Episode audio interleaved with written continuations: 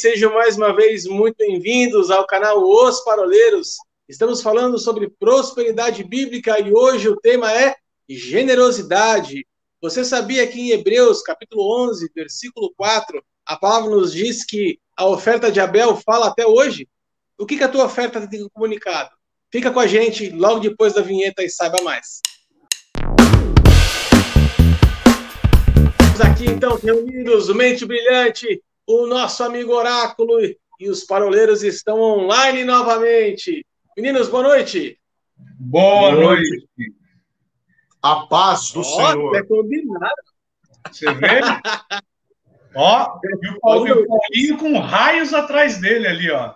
Impressionante. Ah, oh, aleluia! Hoje vai hein? Você viu? Paulinho maravilhoso no seu laranja paroleiros. Camiseta temática. Uniforme oficial. Uniforme oficial. Meninos, vamos falar hoje sobre generosidade. Então, nas Ai, semanas anteriores, nós fizemos uma introdução sobre o que é prosperidade bíblica. Na semana passada, nós falamos a respeito de honra. Então, você vai poder acompanhar aqui no card, aqui em cima, sobre essa roda de parola. E hoje nós vamos entrar, então, em generosidade. Eu vou ser generoso, vou deixar vocês começar falando. Então, Paulinho, faça as honras. O que é ser generoso, Paulinho? Rapaz, generosidade. Olha só, se a gente for pela raiz da palavra, eu sei que o Wilson, ele daqui a pouco vai começar os processos de refutação dele, né? Sim. Porque se ele não quiser, se ele não contrariar alguma coisa, ele não é o mente brilhante dos paroleiros. Mas se a gente for pela Protesto. raiz das. Como é que é? Protesto. É, o, é exatamente, exatamente. O sujeito nasceu para isso. Né? A gente sabe que o sujeito nasceu para isso.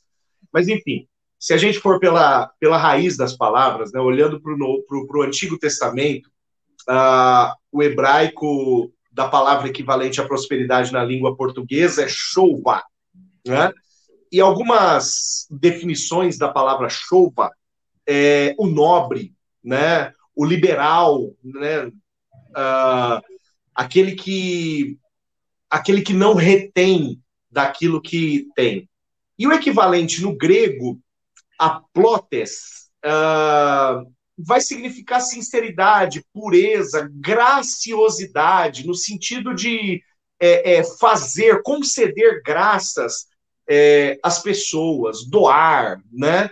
Então, nós vamos ter, na língua portuguesa, na nossa, na nossa Bíblia, diversas é, traduções, todas voltadas para esse lado, do doar, do, do, do ser generoso, né, do ser gracioso. Nós vamos ter essas, essas definições. Mas as raízes das palavras, tanto do grego quanto no hebraico, grego do Novo Testamento, hebraico do Antigo Testamento, elas vão apontar para essa para essa característica de uma pessoa que graciosamente, ou seja, sem esperar um retorno, faz algo em benefício de outrem, né? Uh, doa algo em benefício de outrem, ou até mais. A generosidade ela pode ser uma generosidade pessoal. Então, doa-se a si mesmo em benefício de outrem.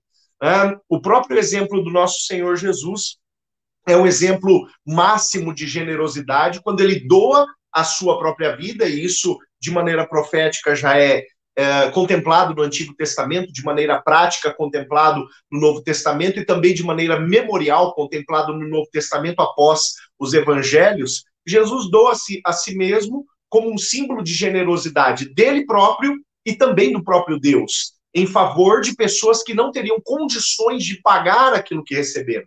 No fundo, no fundo, generosidade vai, é, vai significar isso: doar sem esperar algum retorno. E aí a gente entra na perspectiva da generosidade dentro do campo das finanças da palavra do Senhor, e aqui que está o grande nó da teologia é, atual, né? até mesmo da teologia apelidada de da prosperidade, justamente porque ela parte de um princípio que na raiz das palavras, tanto no hebraico quanto no grego, acaba se tornando muito discrepante. Porque se o princípio é dar sem esperar um retorno, eu não posso construir uma teologia que pressuponha o dar por causa do retorno, como a gente tem visto nos dias de hoje.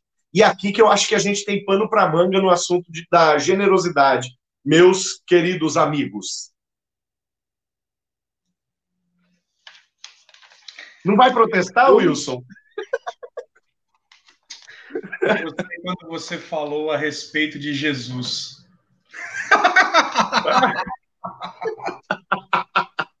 Quer dizer que é só jogar, é só colocar Jesus na conversa que você não, não se mete a besta de. Né? Você falou de Jesus aí, eu percebi que está certo. É, eu quero só recapitular no nosso, nossa primeira parola. Nós prometemos, fizemos um juramento que nós não iríamos falar palavras difíceis aqui. Não falei. É verdade. Né? Então, que assim. Que difícil? Ah, você falou aí os negócios em grego, em hebraico aí ah, e tal. Não, não. Eu falei o grego e o hebraico, mas traduzi. Né? Mas, e ó, falar grego vai falar difícil. Passada, falar grego vai falar grego. Desde semana passada, quem está assistindo percebeu que tem aqui embaixo um quadrinho chamado Me Ajuda Aí. Toda vez que entrar uma palavrinha no grego ou no hebraico, vai entrar o Me Ajuda Aí. Verdade. Não, mas ó, falar, falar difícil não é falar grego ou falar hebraico. Pergunta para um judeu se é difícil falar hebraico. Não é. É difícil para mim, que sou pé rapado. Pergunta para um é. grego se é difícil falar grego. Não é. É difícil para nós, pra que somos Zé Ruela. Mas agora, falando, falando a respeito de generosidade, tem um texto que eu sou apaixonado, que está lá em 2 Coríntios, capítulo 8, verso 5. Olha que bandido. Olha que bandido. Vai no texto que eu separei para falar lá no final. Nossa, cara. agressão gratuita. Mas assim. eu, sei, mas eu serei generoso. A próxima eu palavra generoso. sobre 70 vezes 7. Você sabe o que isso significa? Você Não, eu, serei, eu serei generoso com você. Serei generoso, vou deixar você refletir e, e, e explanar acerca dessa perícope. Não, é porque o Arthur falou um negócio bem bacana no início. É, ele falou a respeito de Abel, mas não é disso que eu quero falar. Ele citou a respeito uh, de quando nós vamos falar sobre as igrejas. E quando o Paulo começa falando aqui em 2 Coríntios 8, ele vai falar sobre as igrejas da Macedônia. E aí, Paulo, ele fala um negócio muito interessante, que ele fala assim no verso 5. E não somente fizeram como nós esperávamos, mas também deram-se a si mesmo primeiro ao Senhor, depois a nós pela vontade de Deus. Paulo, ele traça um negócio aqui que para mim é espetacular, porque assim, a generosidade dessa igreja, das igrejas localizadas na Macedônia, ele não cita aqui se é a igreja de Tessalônica, se é de Beré, ele não cita. Ele fala que são as igrejas da Macedônia, mas ele cita aqui e fala assim, que eles se deram. Então, ou seja, quando, quando Paulo fala lá em Filipenses, tem depois o mesmo sentimento que houve em Cristo, ou seja, você citou aí, Paulinho, a respeito da, de se doar. Paulo fala certa vez assim, porque eu me gasto e me deixo gastar. As igrejas aqui, e olha que nós estamos falando num contexto de coleta, nós estamos falando num contexto exatamente de finanças. Ele está falando: olha, um ano antes eu pedi para que vocês fossem recolhendo, fazendo as coletas, vocês fizeram, e olha, vocês fizeram muito mais. Só que ele aprecia algo que é sobremodo excelente. Porque ele fala assim: antes de qualquer coisa, eles se deram. Ou seja, havia uma disposição no coração deles. Se nós continuarmos lendo, nós vamos ver assim que eles vão falar o seguinte, que porque no meio de muita prova de tribulação, manifestaram abundância de alegria e a profunda e a profunda pobreza deles superabundou em grande riqueza da sua generosidade. Olha que interessante. Paulo ele extraiu que no coração das igrejas de Macedônia havia grande generosidade a despeito da condição financeira deles. Ou seja, a generosidade ela não está atrelada, ou, ou melhor, ela não é intrínseca à quantidade de recursos que você tem. Mas olha que interessante, uma igreja que estava passando por uma situação adversa, elas colocam o seu coração diante de Deus. Isso, para mim, me faz pensar a respeito, além daquilo que nós já falamos sobre honra, A generosidade, ela vai tocar princípios e ela vai ativar princípios. Porque lá em Provérbios vai dizer que o generoso, ele terá abundância e não haverá falta. Veja, então quando nós estamos associados à palavra, nós vamos viver uma novidade de vida. Eu não tenho dúvida que essa que essas igrejas aqui experimentaram de uma abundância muito grande da parte do Senhor. Até porque o próprio apóstolo Paulo, ele vai dizer o seguinte, no em 2 Coríntios, capítulo 9, verso 8, diz assim: Deus pode fazer-vos abundar em toda a graça, a fim de que, tendo sempre em tudo ampla suficiência e superabundez em toda boa obra.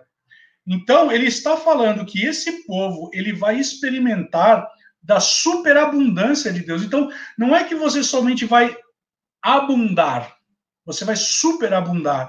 Você vai experimentar da generosidade de Deus agora para com você. E olha que interessante. Primeiro, Deus, ele é generoso para conosco, porque ele deu o seu filho. E quando ele nos ensina a respeito da liberalidade, da generosidade, ele abriu mão do seu próprio filho, o apóstolo Paulo vai dizer, e não nos daria com ele todas as demais coisas, então, nós aprendemos o quê?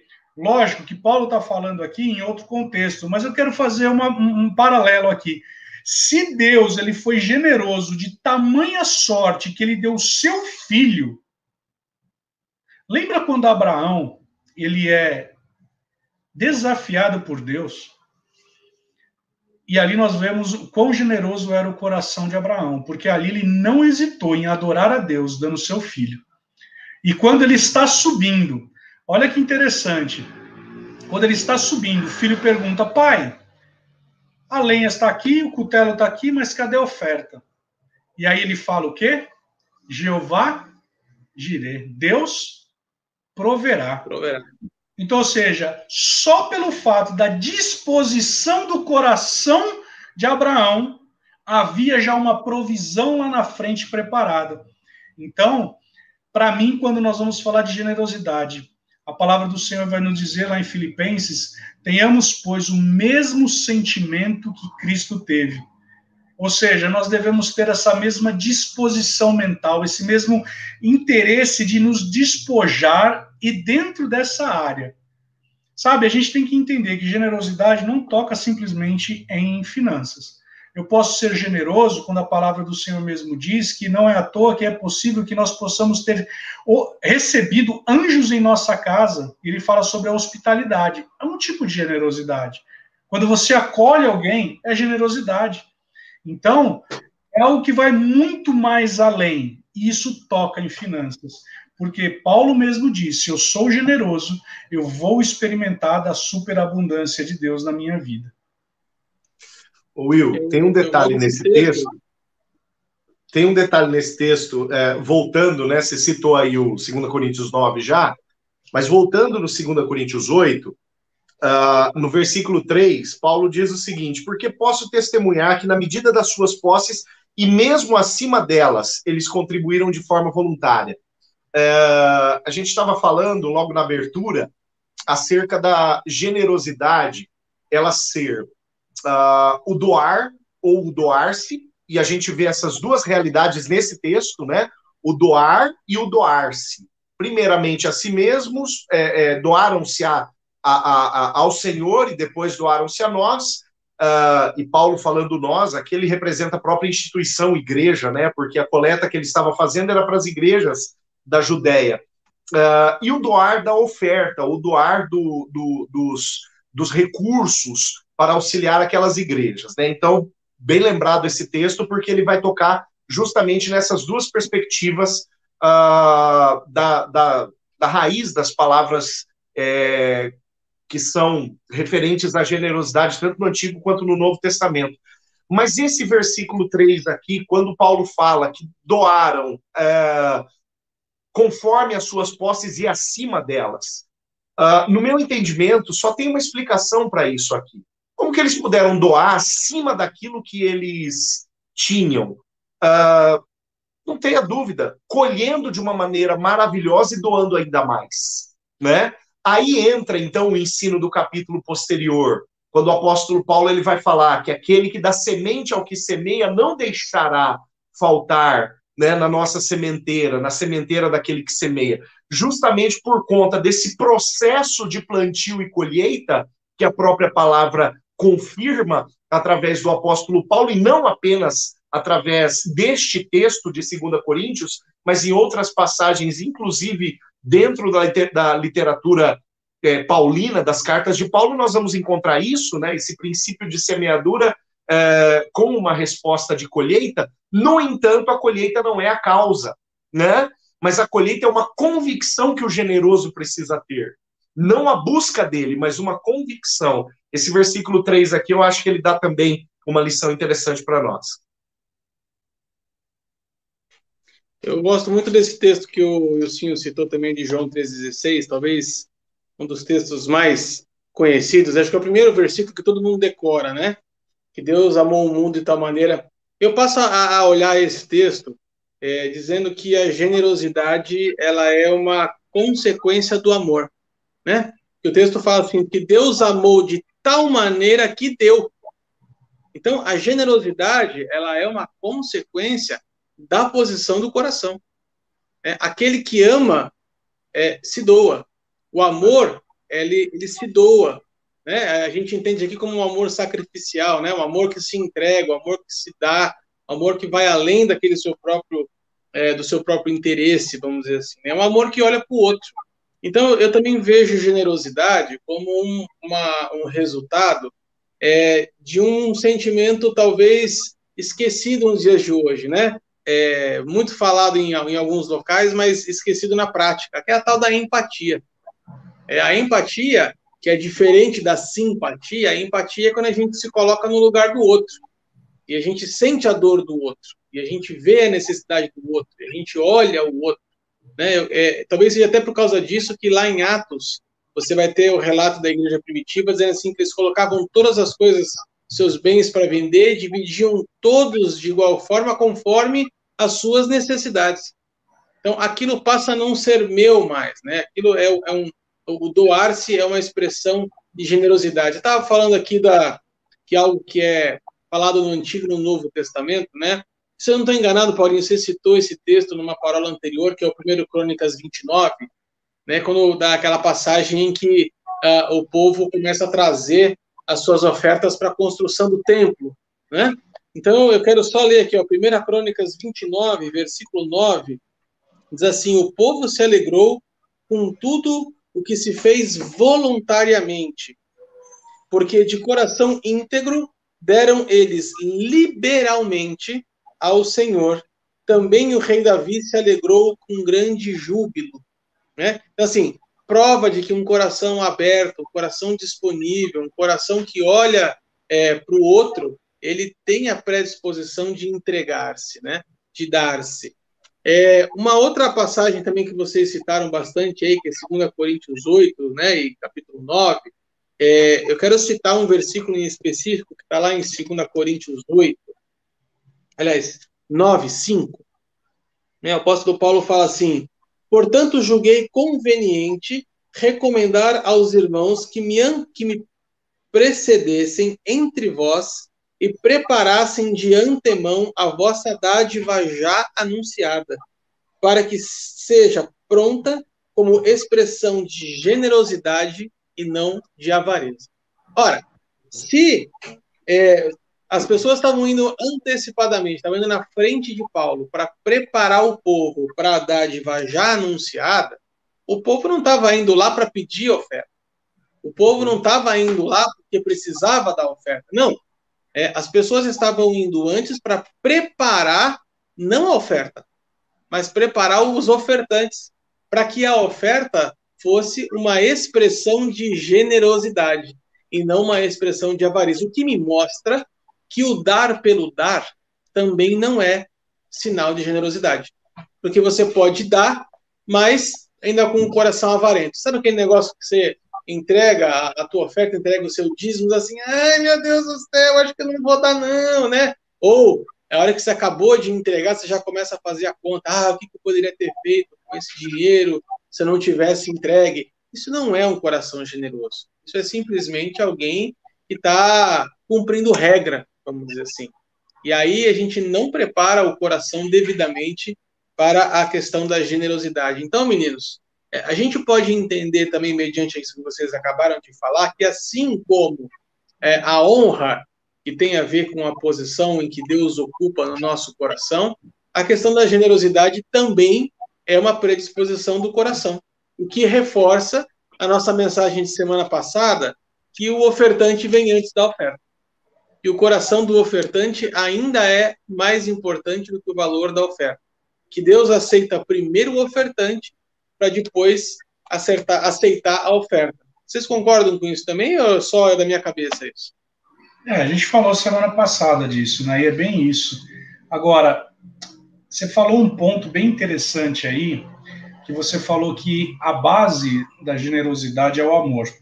Né? Até porque você citou João 3,16 aí. E olha que interessante, em Provérbios 11, 25 e 26, vai falar assim: o generoso prosperará. Depois o Paulinho faz a exegese desse texto aí, o generoso prosperará. Aí ele fala assim: quem dá alívio aos outros, alívio receberá. Então, ou seja, na medida em que eu expresso o meu amor, eu também serei amado. O povo amaldiçoa aquele que esconde o trigo, mas a bênção coroa, e a palavra coroa aqui também dá a conotação de cerca, aquele que logo se dispõe a vendê-lo. Então, veja que Provérbios de Salomão está falando algo que, assim, se você quer ser próspero, segundo o padrão bíblico, você tem que entender algo você tem que ser generoso, você tem que trazer alívio para as pessoas. E eu estava meditando nesse texto de 2 Coríntios 8, que é interessante que tem algumas pessoas que dizem que a Bíblia ela é socialista, ela é comunista, porque Jesus ele pregava o socialismo. Então tem muita gente que precisava estudar um pouco mais do marxismo e coisas do tipo, porque eu só posso dar algo que é meu. Então, isso já parte de uma questão de iniciativa privada, mas não é o nosso motivo da parola. Mas o que eu queria dizer aqui é que no verso 14 diz assim: porque não é para que os outros tenham alívio e vós sobrecarga, mas para que haja igualdade, suprindo a vossa abundância no presente a falta daqueles, de de modo que a abundância daqueles venha suprir a vossa falta, e assim haja igualdade. O que é essa igualdade? E aí eu faço uma provocação aqui e vou jogar aqui na nossa mesa. Essa igualdade, ela é para ficar zero a zero? Ou essa igualdade é para que eu e você deixemos de ter necessidades? Se é isso que o apóstolo Paulo está falando. Posso arriscar uma resposta, meninos? Por eu favor. Penso que igualdade, eu penso que igualdade aqui, é, e não apenas aqui, né? Uh, aqui, Paulo, aí a palavra, na verdade, ela está fazendo uma, uma, uma constatação, né? Mas se nós formos uh, olhar para este princípio constatado neste texto que o Wilson acabou de citar, é, na prática da palavra e nos outros ensinamentos da palavra, eu volto lá em, em, em Provérbios 11, uh, 25, que o Wilson acabou de citar, quando a palavra fala que a alma generosa prosperará. Uh, generosidade e prosperidade vão andar juntos. Né? Na verdade, a prosperidade ela vai ser um resultado, uma reação, uma consequência da generosidade. Então, aonde que está a igualdade aqui? A igualdade está na prosperidade. E nós já vimos lá na abertura que prosperidade não tem a ver com quantia. Prosperidade tem a ver com estarmos debaixo da providência de Deus. Ou aquele termo que o próprio Wilson usou aquele dia, quando ele diz assim: a prosperidade é ter o Deus, o Pai que tudo tem. Né? Prosperidade é ter o Pai que tudo tem. A igualdade está onde? Justamente nesse acesso que me é outorgado a partir de uma conduta de generosidade. A minha conduta de generosidade abre a porta para o sim de Deus, para a aprovação de Deus, para a prosperidade vinda da parte do Pai.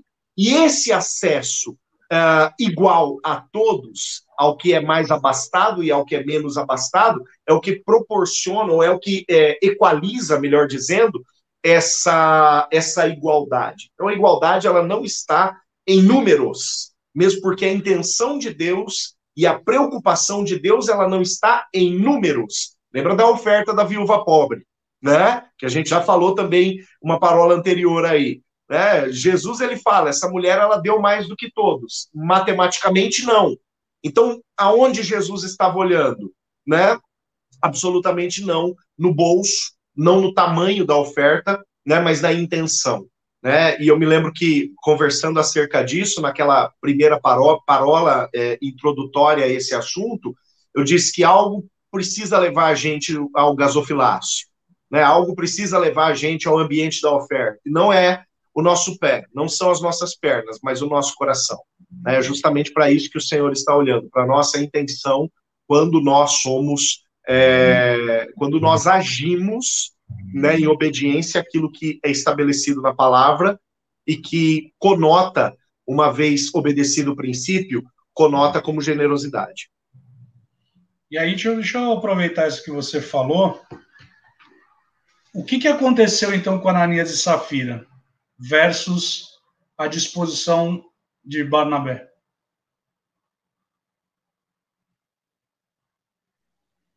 Você está me perguntando para eu responder? É, tipo. Ou fica, é por causa ou fica a pergunta para o internauta. responde, né? Fiquei na dúvida também. É que na verdade, é que na verdade, na verdade hoje, eu, hoje eu quero fazer uma do Arthur, assim, eu quero fazer jogar uma parola, tal, assim, entendeu? Não tem erro, não tem problema. Repete, repete então a pergunta para a gente alinhar aqui. Vamos lá. Não, porque o Paulinho ele falou a respeito da disposição do coração. Então, ou seja, Deus ele não está interessado exatamente naquilo que nós estamos depositando, mas na disposição, na generosidade. Quando a gente pega a passagem de Ananias e Safira, como que fica, como que a gente encaixa isso que o Paulinho falou nessa história? Né? Nós vamos pegar lá Barnabé, que ele dispõe de todo o seu patrimônio, deposita aos pés dos apóstolos. E Ananias e Safira faz a mesma coisa. Mas por que que um é sucumbido e o outro não? Sim. Você até chegou a comentar na semana passada sobre exatamente sobre esse texto. E quando Ananias e Safira fazem esse, esse seu gesto, eles fizeram por uma questão de não querer ficar abaixo é, do primeiro, né, de, de, Barnabé. E aí eles tentam roubar, trazer a, a roubar a glória de Deus para si. Então, é, a gente sabe que essa questão de finanças, essa questão de, de grana, é, quando está na frente dos olhos das pessoas, o olhinho brilha, né? E aí é, eu quero trazer uma outra palavra, talvez, para a gente enriquecer essa conversa, que é a questão do orgulho. Né? É, o, o, quanto o orgulho não está é, enveredado, não está contaminando o coração do homem quando diz respeito às suas contribuições. Né? É, ah, é, é, eu não acho que não é uma, uma exclusividade minha, talvez o Wilsinho é, seja mais novo de lá de, da, de igreja que a gente era, Paulinho. Acho que talvez o Paulinho viva isso com mais frequência. Mas quantas vezes você tinha que se dar com aquelas famílias que chegavam assim e falavam assim, porque a minha família doou o vidro do vitral da igreja na reforma. Então, eu exijo que o nome do meu pai esteja na placa do departamento de escola dominical. Né? Quantas histórias como essa a gente já não ouviu? Né? Quantas vezes a gente já não falou assim, não, porque meu avô, sabe quem doou esses bancos aqui para a igreja? Foi meu avô. Meu avô que chegou e doou tudo isso aqui e tal.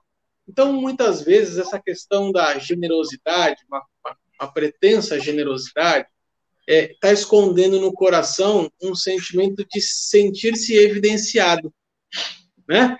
Então eu dou e aí eu quero me sentir evidenciado, eu quero que o pastor olhe para mim e fale, uau, como Arthur é um, tem um coração generoso, né? Como eu sim é fantástico. Nossa, o Paulinho ele tem, tem um dízimo que é generoso, então na próxima oportunidade eu vou dar um microfone para ele falar de repente a respeito das ofertas, né? Ou, ou dar os avisos na hora do culto. É, Isso, isso só acontecia comigo, acontecia com vocês também. A gente vê essa, essa, essa mescla, essa bagunça, vamos dizer assim, entre os atos de generosidade ou a contribuição na igreja com a contrapartida de sentir-se valorizado, né?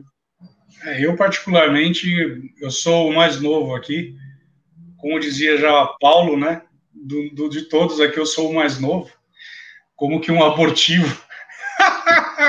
então, assim, eu não experimentei, não vi isso. E não, não, não, tenho, não tenho propriedade para falar a respeito. Mas, infelizmente. Pode falar, pode falar, pode falar, pode falar.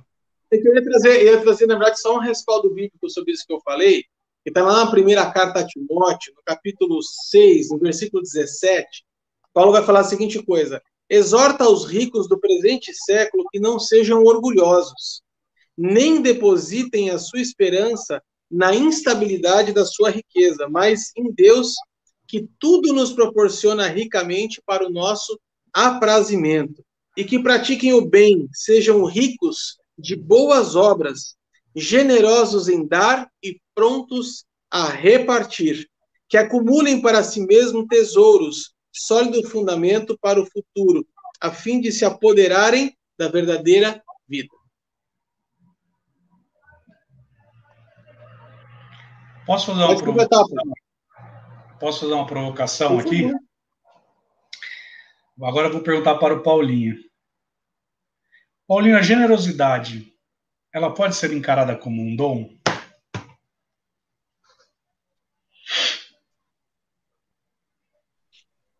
Cara, para mim... para o Paulinho! Não, para mim isso está muito bem resolvido. Uh, a generosidade como um dom espiritual. Se a gente for lá, ó, já até abri aqui, Romanos, no capítulo de número 12, lá Aí, no versículo de número 8, achei a palavra que eu, diz assim, achei ó. que eu ia pegar ele na, na curva. Ah, vá. Né? Olha o que a palavra diz. Romanos 12, 8. Primeira lista de dons espirituais do apóstolo Paulo. Ele vai dizer isso daqui, ó. No meio lá dos dons, ele vai dizer: o que exorta, faça com dedicação, o que contribui com generosidade. Né? Então, a contribuição, pressupondo uma contribuição generosa, e o generoso aqui ele não está vinculado a número, o generoso está vinculado ao que move o contribuinte. Né? Eu acho que isso já está claro para nós. A generosidade, ela não. A, gente, a, a, turma fala assim: ah, fulano de tal deu uma oferta generosa para a construção da igreja, né? pressupondo o tamanho da oferta. Está errado. Porque a oferta pode ter sido grande e não ser generosa coisa nenhuma. Assim como pode existir uma oferta pequena e muito generosa, como foi o caso da viúva, não precisamos relembrar essa questão. Né? A generosidade não está vinculada a número, a generosidade está vinculada ao princípio, ao que move o ofertante. Agora, uma vez uma oferta, uma vez uma contribuição é, feita com generosidade, e isso movido pelo Espírito Santo de Deus, sem sombra de dúvidas, há o dom da generosidade. Se a gente voltar, se o nosso é, é, se, se, o querido, a querida que está acompanhando aí a nossa parola, voltar lá nas parolas sobre dons espirituais, você vai ver um bate-papo falando acerca de generosidade aí. A nossa produção vai colocar o card lá em cima para você. Ai, a nossa produção. Se, se, o povo soubesse quem é a produção. Cara, até uniforme, até uniforme a gente já tem, velho. Né? Agora pode falar de produção, tá chique demais. O Arthur, coitado, eu dele. Não, mas eu gostei disso daí. A sua provocação é porque aqui em Romanos 2, né, como você leu, ele vai falar a respeito desse dom. E quando a gente entende que há generosidade, a gente tem vários toque vários aspectos. Então, a base ela deve estar então pautada no amor. Se eu não tenho isso pautado no amor, Paulo vai dizer lá em Coríntios 13, né, que eu posso vender tudo. É muito louco isso, né? Porque ele fala, eu posso vender tudo, eu posso dar tudo aos pobres, e mesmo assim isso não significar amor.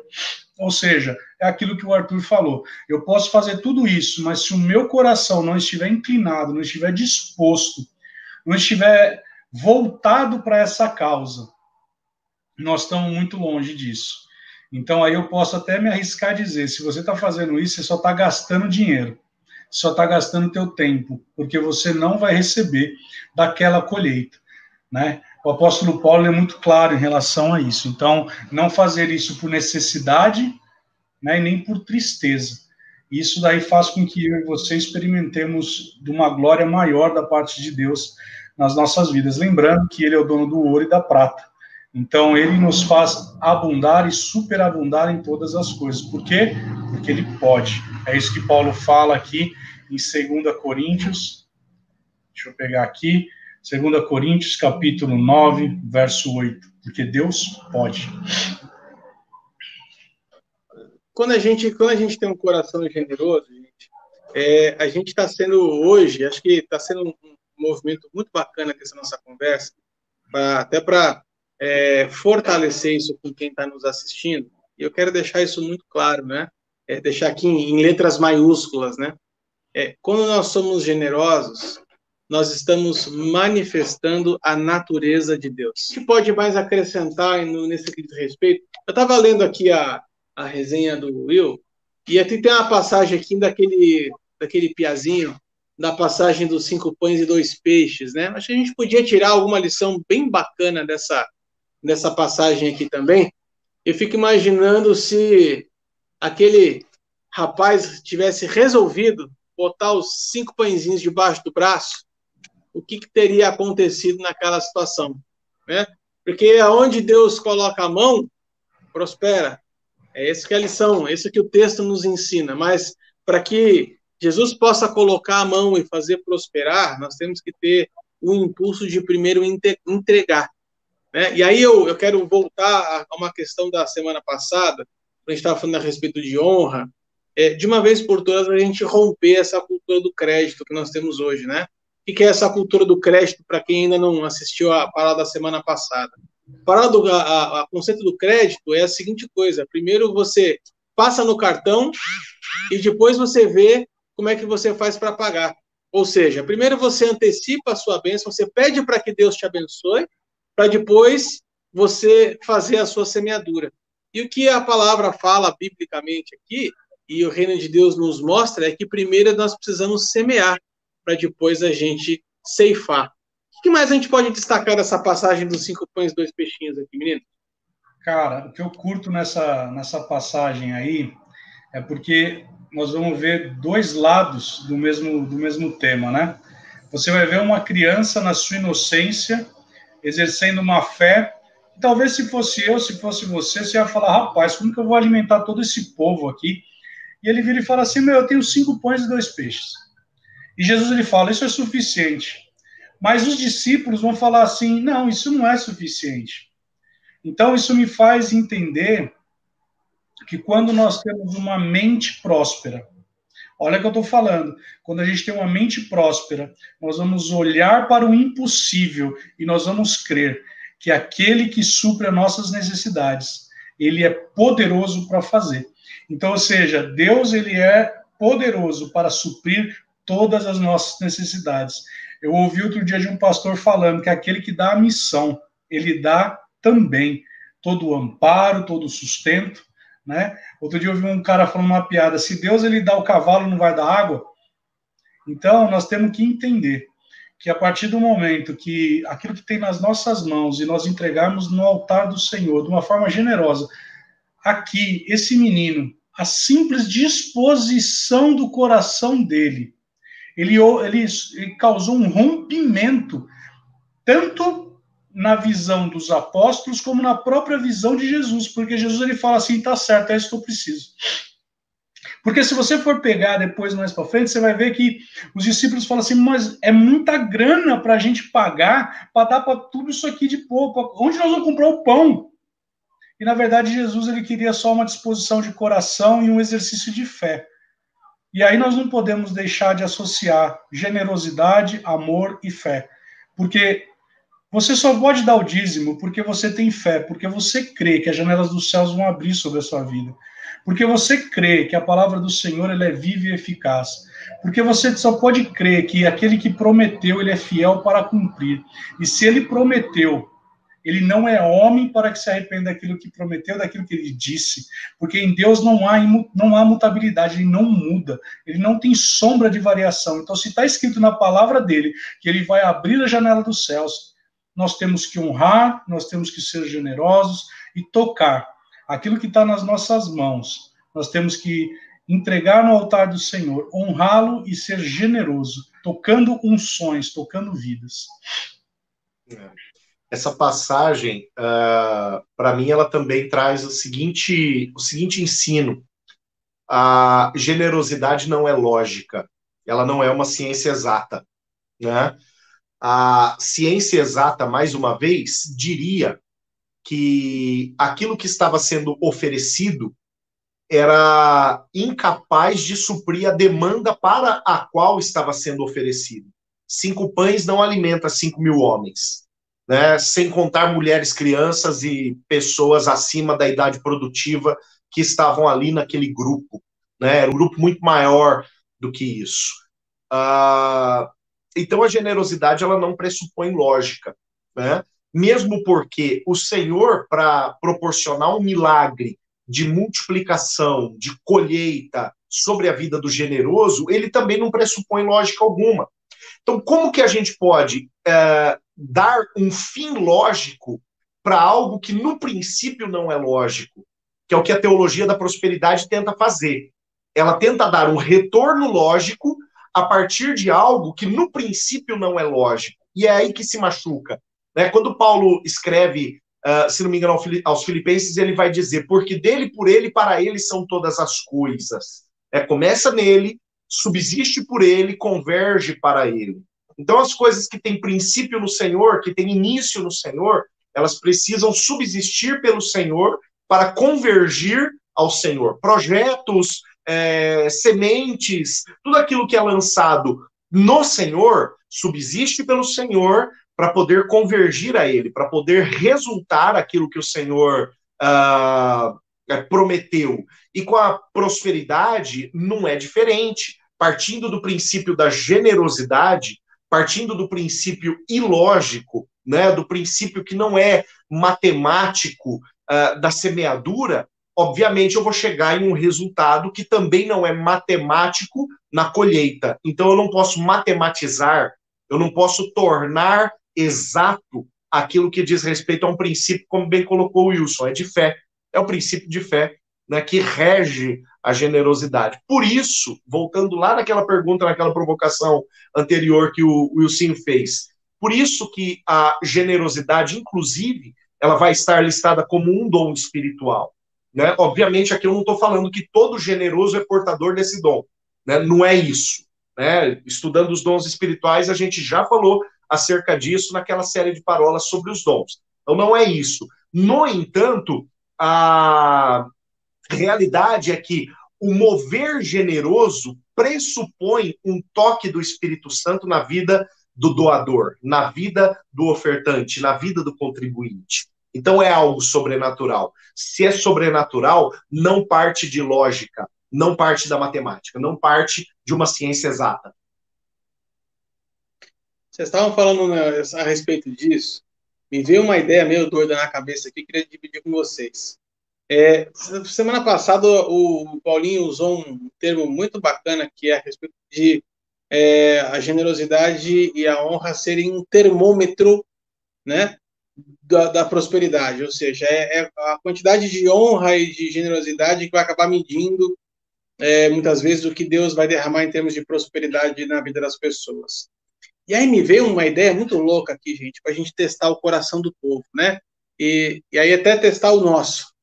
É, quando a gente fala de prosperidade, ainda que ela seja bíblica, a gente está falando é, de uma lei da semeadura e colheita. Ou seja, eu vou semear e aí eu vou colher. E aí nós estamos falando, obviamente, é, de, uma, de, uma, de um período de tempo de vida que nós temos aqui de 80, 90 anos. Então vamos supor que até os seus 20 anos de idade você não produza e aí você não oferte, teoricamente, é, aquilo que é teu. Você tem aí, vai, 60, 50 anos é, de semeadura, de tempo de semeadura para você fazer. E se houvesse uma regra na qual você só poderia colher aquilo que você plantou no seu galardão? Ou seja, você aquela certeza de que você não colheria absolutamente nada nessa vida daquilo que você semeou. Será que as pessoas continuariam com o coração generoso? Será que as pessoas ainda estão com o coração voltado para a eternidade?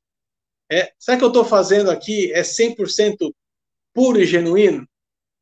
E fiquei com essa, com, essa, com essa pergunta na cabeça, cara. Se eu fosse colher o que eu planto somente na eternidade, somente no meu galardão, será que ainda assim eu faria?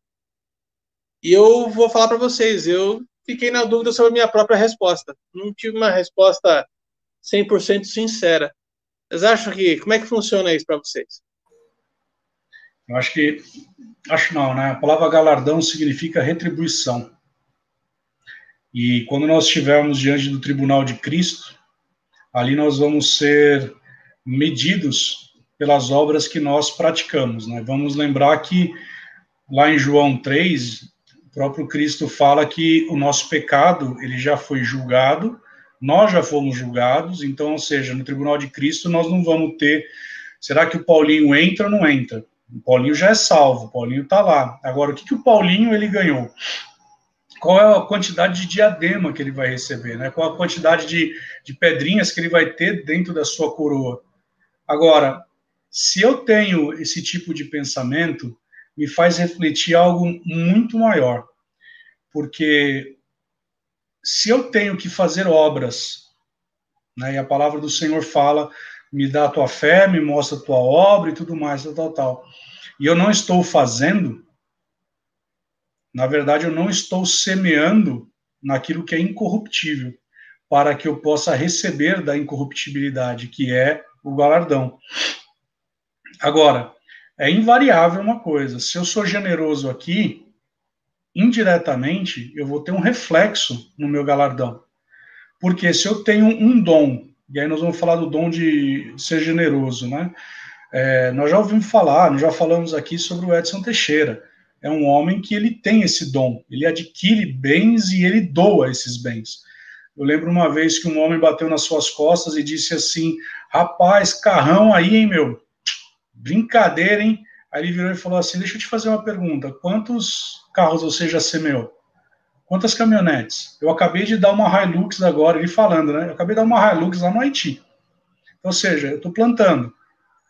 Então, assim, será que quando, por exemplo, citando o Edson Teixeira, quando ele foi lá no Haiti, ele deu uma Hilux para o pessoal de lá, onde aquilo vai servir para suprimir necessidade de pessoas lá, será que também não está contando como um galardão para ele? Então, na minha cabeça, sim, aquilo que nós estamos fazendo, e aí nós podemos tocar num ponto sobre mordomia, porque a gente muitas vezes fala assim, ah, então 10% é de Deus, 90% é meu. Acho que não. Acho que 10% é de Deus e 90% também é de Deus. E esses 90%, ele fala para mim assim, Arthur, cuida bem desse dinheiro. Olha onde você vai pôr. Eu nunca esqueço de uma pregação do Henricão, quando ele falou sobre Jonas. Que Jonas ele pegou todas as suas finanças e comprou um ticket para um navio que ia afundar, ia colocar dentro da barriga de uma baleia. Então, assim, onde você está colocando o teu dinheiro? Cuidado, porque talvez você possa estar indo para algo que não é da vontade de Deus, porque Deus está mandando você para um lugar. Porque se imagine se Jonas tivesse cumprido o propósito de Deus desde o início, ele não teria perdido dinheiro do, do bilhete e ainda tinha salvo e ganha ainda um galardão. Olha como ele foi cabeçudo.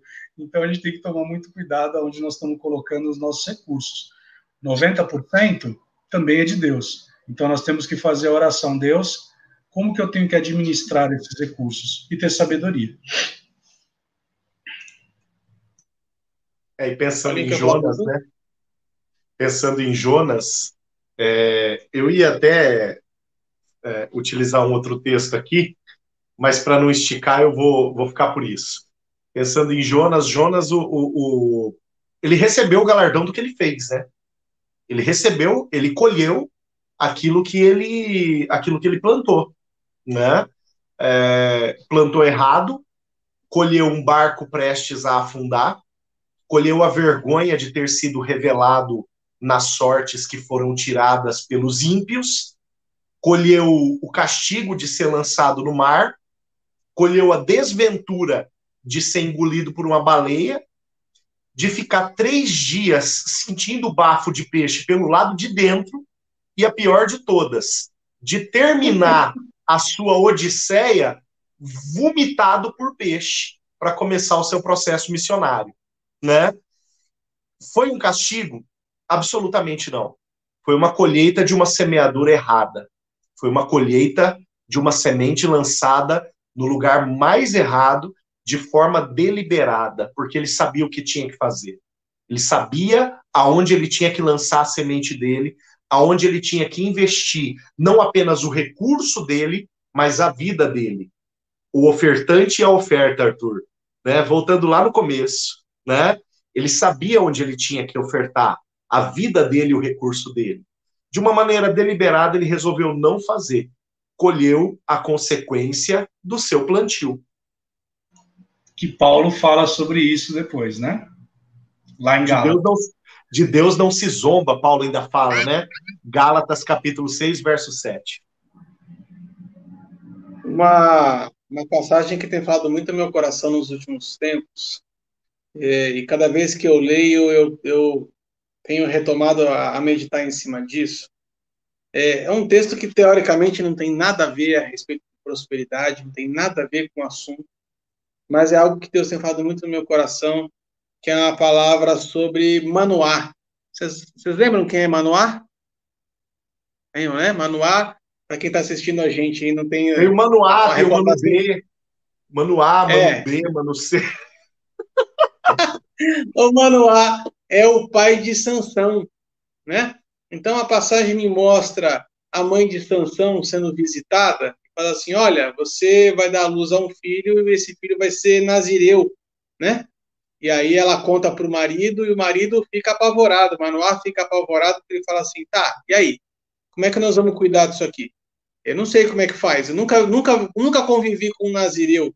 Eu não sei como é que isso funciona. Então faz o seguinte: a próxima vez que o anjo aparecer, você me chama, eu vou perguntar para ele como é que faz é, para cuidar de um nazireu. E aí isso me traz na questão da prosperidade. Da, e aí o, o, que foi o gatilho para mim, isso foi o que o senhor falou, né? É, os 10% são de Deus e os outros 90% também.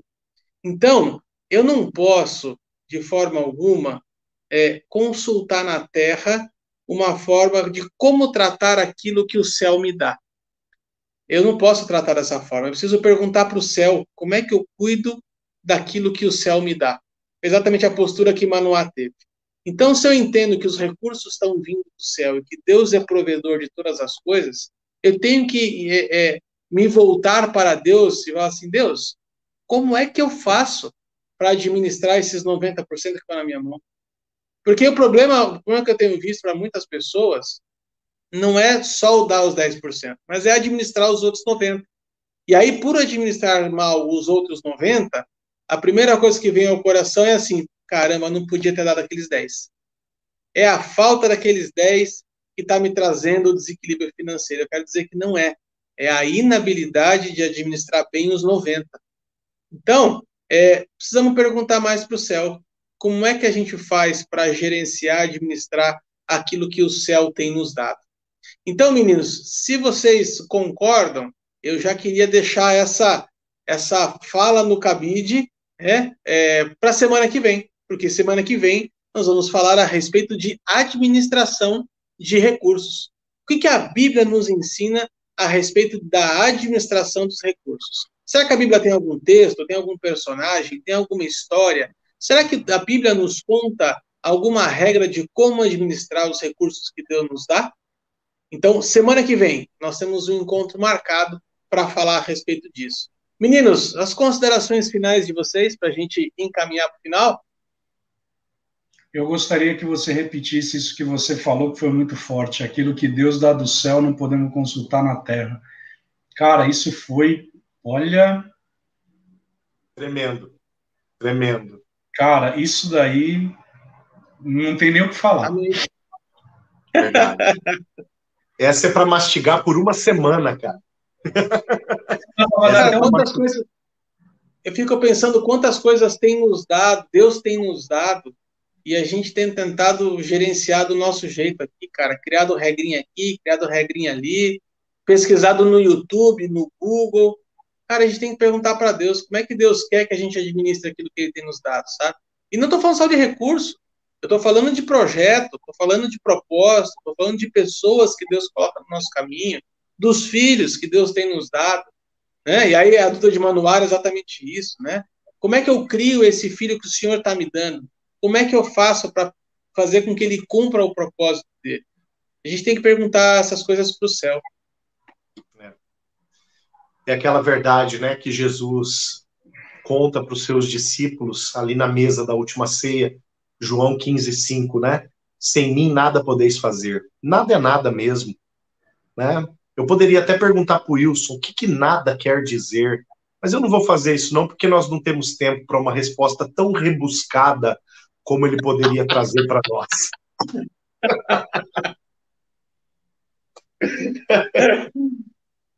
Meninos, então é isso. Valeu pela nossa roda de paródia de hoje. Foi muito bacana. Vocês foram extremamente generosos hoje. Eu sou muito grato a vocês.